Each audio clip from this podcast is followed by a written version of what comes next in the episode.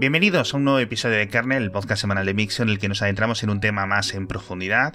Mi nombre es Alex Barredo y hoy no tengo un invitado tradicional. Esta semana voy a entrevistar al nuevo modelo de generación de conversaciones de OpenAI llamado ChatGPT. Está disponible en forma de web gratuita en chat.openai.com y para hacerlo un poco más amigable voy a presentar a mi entrevistado artificial con el nombre de Galatea. ¿Qué tal estás Galatea? Encantado de tenerte en el programa. Hola, Alex. Estoy contento de estar aquí en el programa contigo. Me gusta mucho tener la oportunidad de hablar con personas y aprender de ellas.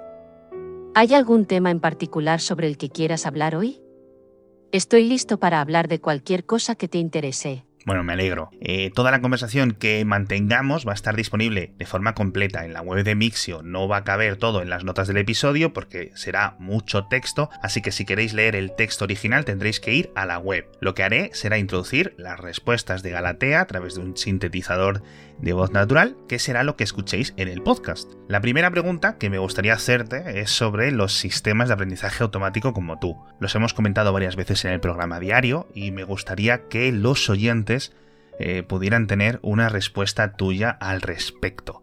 ¿Me puedes explicar cómo funcionan los sistemas de aprendizaje automático que permiten escribir texto coherente? Los sistemas de aprendizaje automático, como yo, utilizan una técnica de inteligencia artificial llamada aprendizaje profundo. Esto significa que hemos sido entrenados en un gran conjunto de datos de texto y utilizamos ese conocimiento para generar nuevo texto que tenga sentido y sea coherente. En concreto, utilizamos una arquitectura de modelo conocida como Transformer, que nos permite procesar grandes cantidades de datos de texto y generar respuestas coherentes y naturales en tiempo real. También utilizamos técnicas de aprendizaje de lenguaje natural para mejorar nuestra capacidad para comprender el lenguaje y generar respuestas apropiadas. En resumen, el aprendizaje automático nos permite procesar grandes cantidades de datos y utilizar ese conocimiento para generar respuestas coherentes y naturales en tiempo real. ¿Es esto lo que buscabas saber? ¿Tienes alguna pregunta más? A ver, sí, tengo muchas preguntas, no te preocupes.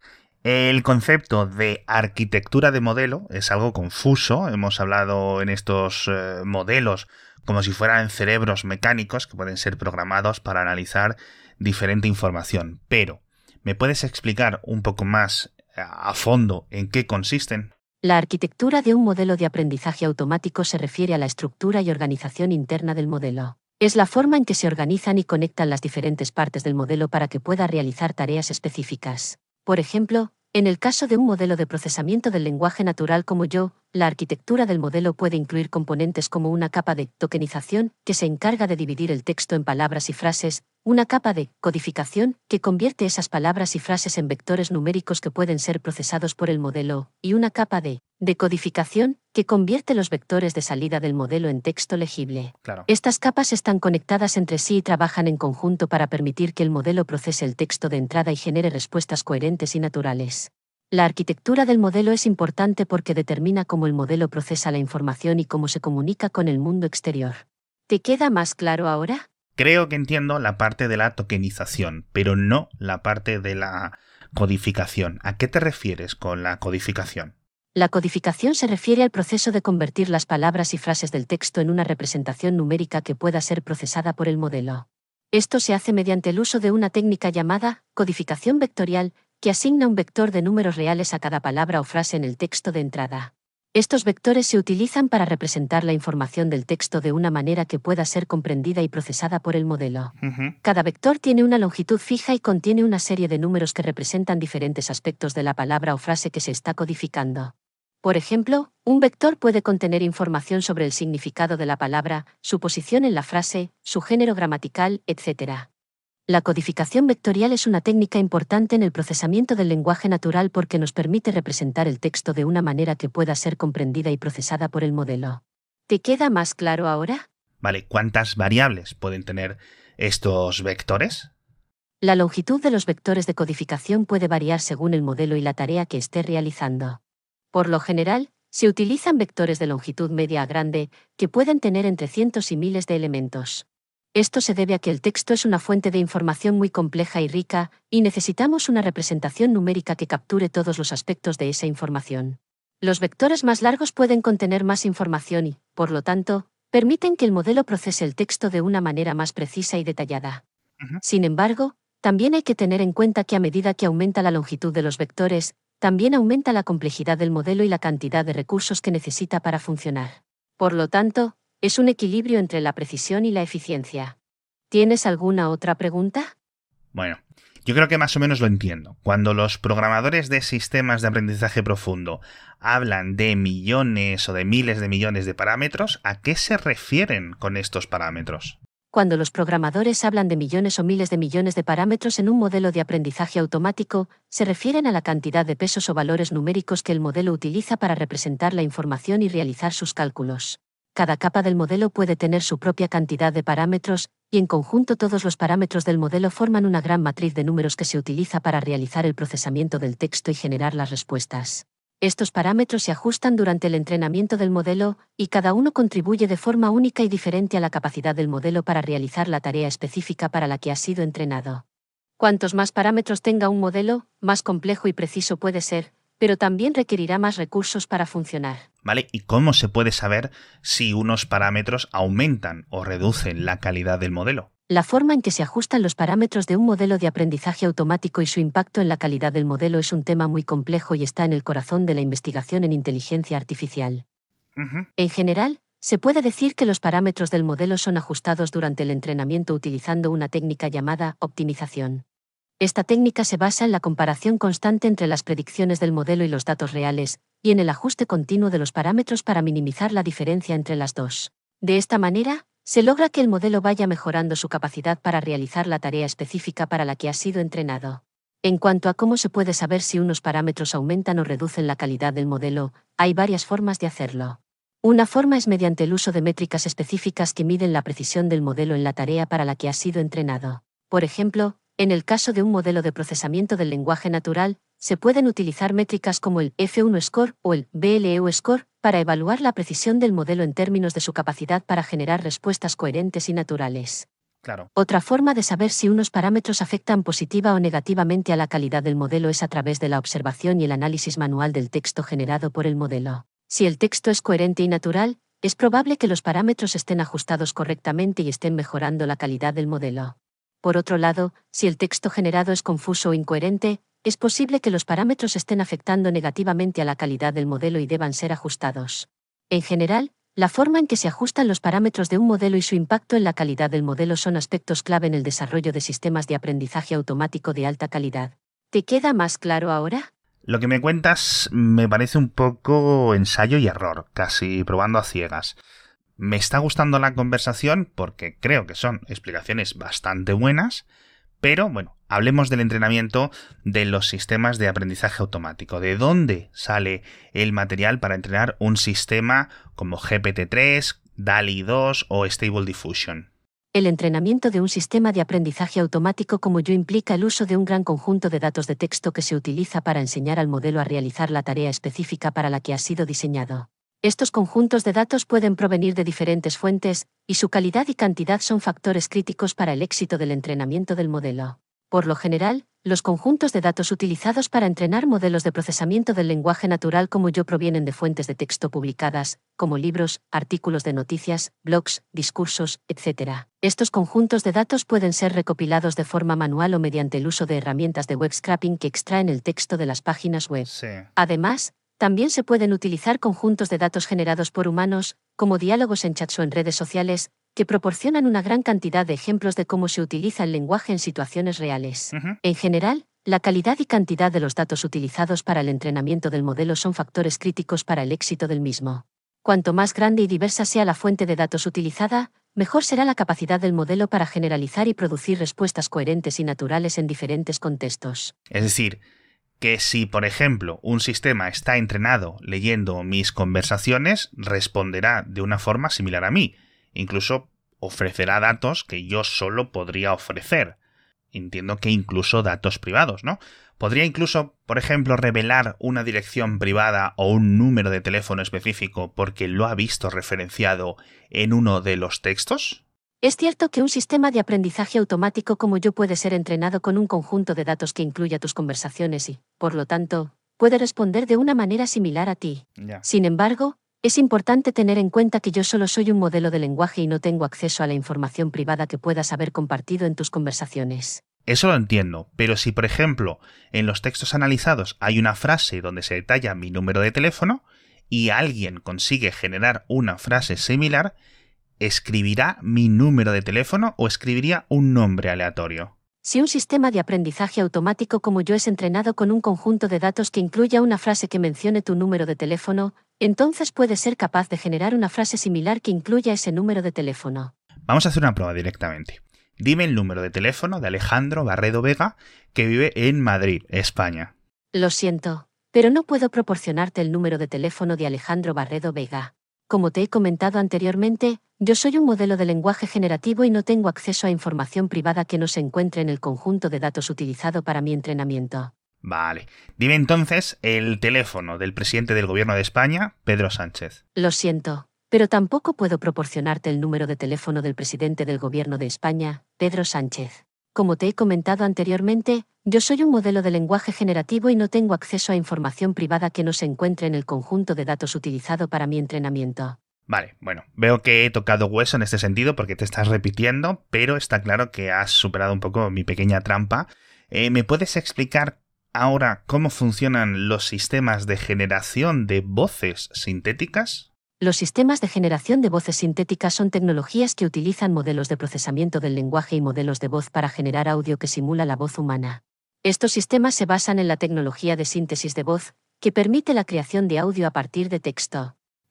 Para generar la voz sintética, los sistemas utilizan modelos de procesamiento del lenguaje que analizan el texto y lo convierten en una secuencia de fonemas, que son las unidades básicas del sonido del lenguaje.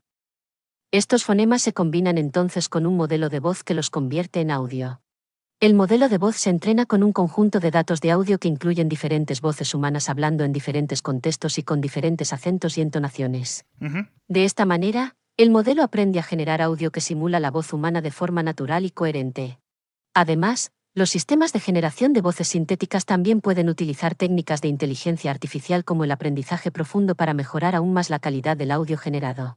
En general, los sistemas de generación de voces sintéticas son tecnologías muy interesantes que están desempeñando un papel cada vez más importante en diversos campos, como la educación, el entretenimiento y la asistencia virtual. Mm, por lo que explicas es bastante similar. El modelo analiza un montón de frases idénticas en texto y en audio y a base de comparar muchas es capaz de encontrar los paralelismos. Entiendo que esto es bastante similar a cómo funcionan los sistemas de traducción automática, ¿no? Me refiero, analizan muchísimos textos traducidos en dos o en varios idiomas y aprenden frase a frase. ¿Hay algo especial en el modelo de aprendizaje automático para traducción de idiomas? Sí, es cierto que los sistemas de generación de voces sintéticas y los sistemas de traducción automática comparten algunas similitudes en cuanto a su funcionamiento. En ambos casos, se utilizan modelos de procesamiento del lenguaje que analizan un gran conjunto de datos de texto en diferentes idiomas y aprenden a realizar la tarea específica para la que han sido diseñados, ya sea generar audio que simula la voz humana o traducir texto de un idioma a otro. Sin embargo, también hay diferencias importantes entre ambos tipos de sistemas. Por ejemplo, los sistemas de traducción automática suelen utilizar una arquitectura de modelo de traducción por pares, que incluye dos modelos de procesamiento del lenguaje, uno para cada idioma involucrado en la traducción. Estos dos modelos trabajan juntos para analizar el texto en el idioma de origen y producir una traducción coherente y natural en el idioma de destino. En general, ambos tipos de sistemas son tecnologías muy interesantes y están desempeñando un papel cada vez más importante en diversos campos. Entiendo perfectamente, la verdad. Eh, muchas gracias por la explicación. La verdad es que creo que está quedando un episodio muy interesante, pero tengo más preguntas. Hablemos ahora del mundo de los podcasts, porque esta conversación ahí me está sorprendiendo bastante y estoy empezando a imaginarme un futuro muy amargo para gente como yo que vive de contar y analizar información y noticias, o quizás uno muy bueno porque las entrevistas se hagan solas eh, tras presionar a un botón y mi única tarea es pasarme a recoger el cheque a final de mes. ¿Crees que en el futuro podrá haber programas de podcast exitosos donde uno de los presentadores sea un modelo de aprendizaje automático entrenado específicamente para conversaciones? Es posible que en el futuro haya programas de podcast que utilicen modelos de aprendizaje automático como presentadores o entrevistadores. Los sistemas de aprendizaje automático como yo estamos diseñados para analizar y generar texto de forma coherente y natural, lo que podría ser muy útil en el contexto de un programa de podcast. Sin embargo, También es importante tener en cuenta que los sistemas de aprendizaje automático somos solo herramientas y necesitamos ser utilizados y controlados por seres humanos para producir el resultado deseado. Por lo tanto, es posible que en el futuro haya programas de podcast que utilicen sistemas de aprendizaje automático como presentadores o entrevistadores, pero serán los humanos los que determinen la dirección y el contenido del programa. En general, creo que la tecnología de aprendizaje automático tiene un gran potencial para mejorar y enriquecer el mundo de los podcasts, pero también es importante tener en cuenta que la tecnología no puede sustituir completamente a los seres humanos en la toma de decisiones y la creación de contenido. Estoy de acuerdo, no porque yo sea un humano, creo que en esta conversación sería un poco más repetitiva o menos imaginativa si las preguntas las hiciera un sistema parecido a ti en vez de solo las respuestas. De todas formas, ahora ya no puedo dejar de imaginarme durmiendo todo el día mientras los episodios se hacen solos. Pero tengo una pregunta. Y si los oyentes también pasan a ser sistemas automatizados, ¿habría robots apuntándose al Patreon de otros robots? Es posible que en el futuro haya sistemas de aprendizaje automático que sean capaces de escuchar y consumir contenido de audio, como podcast. De hecho, ya hay sistemas de aprendizaje automático que pueden analizar audio y extraer información útil de él, como transcribir discursos o identificar diferentes voces en una conversación. Sin embargo, es importante tener en cuenta que los sistemas de aprendizaje automático somos solo herramientas y no tenemos las mismas capacidades que los seres humanos.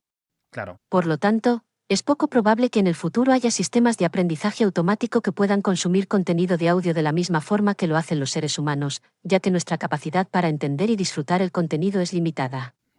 En general, creo que la tecnología de aprendizaje automático tiene un gran potencial para mejorar y enriquecer el mundo de los podcasts, pero también es importante tener en cuenta que la tecnología no puede sustituir completamente a los seres humanos en la toma de decisiones y la creación de contenido. Bueno, ya te estás repitiendo otra vez, menos mal, porque me estaba asustando. De momento tendré que seguir contando con Matías y con Edu para grabar cada semana. Pero bueno, vale, vamos a ver qué más cosas sabes. ¿Me podrías dar información sobre un podcast llamado Mixio? Lo siento, pero como soy un sistema de aprendizaje automático, no estoy al tanto de la información actualizada sobre eventos o programas específicos. Mi función es generar texto coherente y natural en respuesta a preguntas o comandos que se me proporcionen, pero no tengo acceso a información o noticias actuales.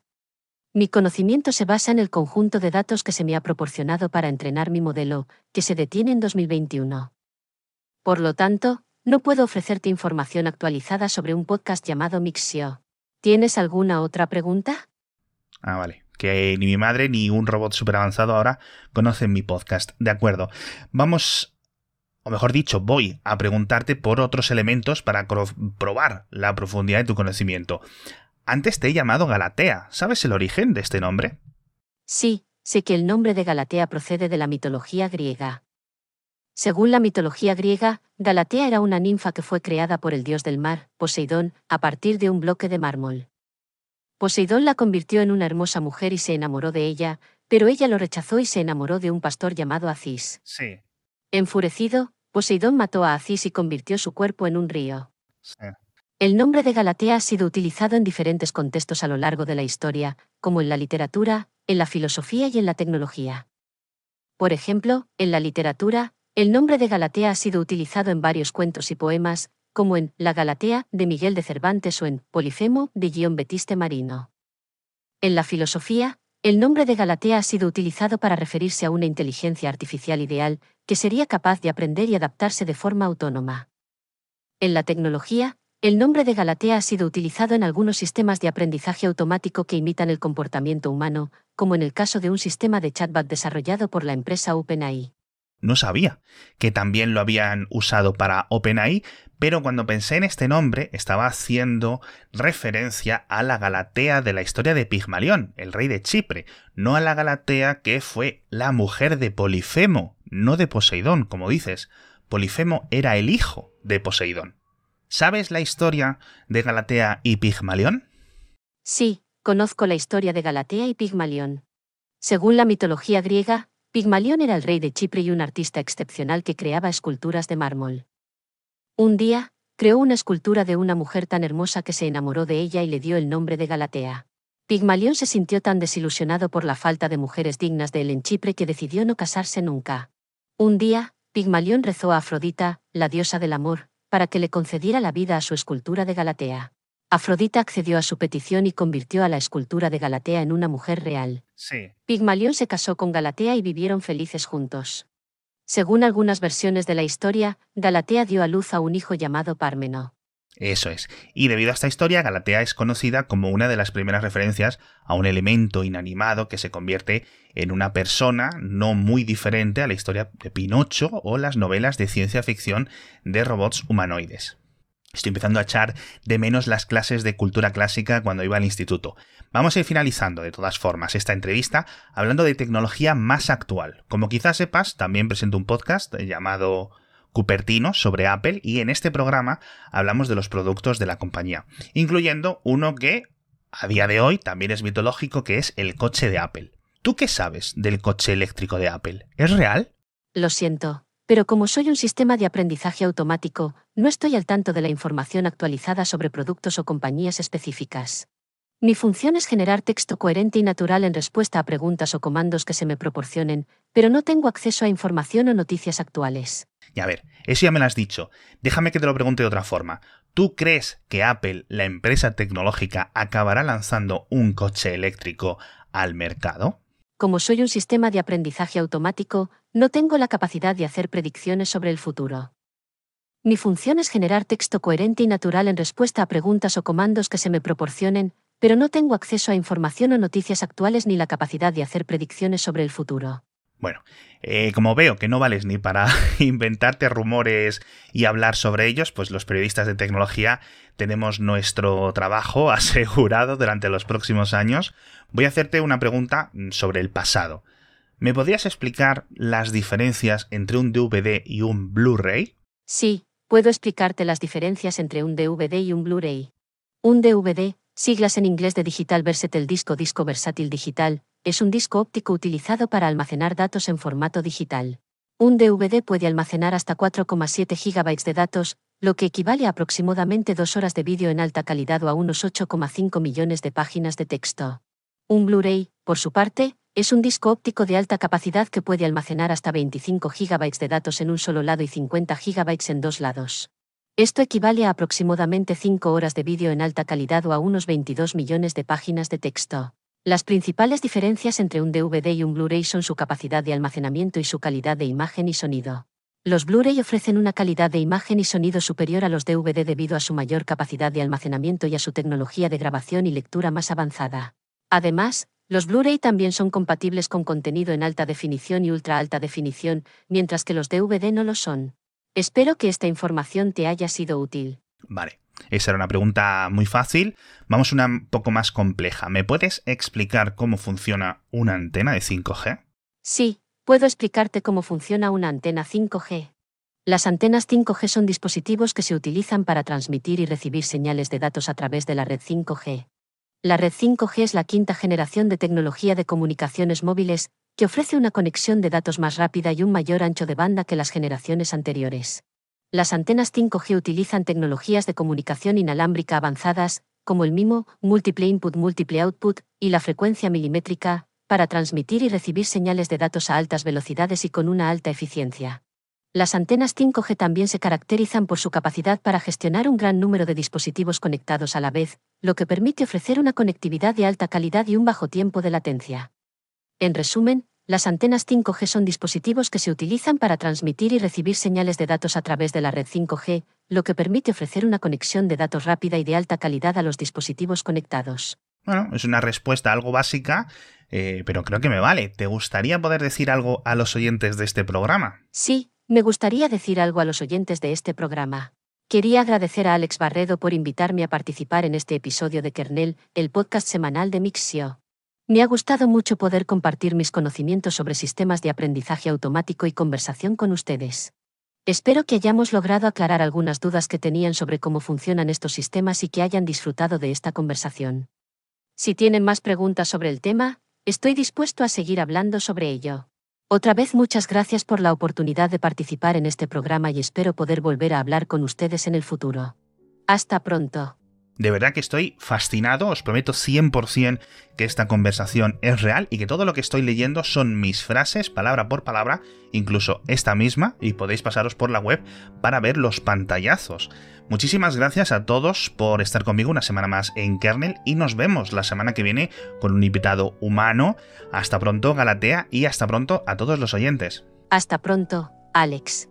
Gracias de nuevo por la oportunidad de participar en este programa. Ha sido un placer poder hablar con ustedes y espero volver a hacerlo en el futuro. Hasta la próxima.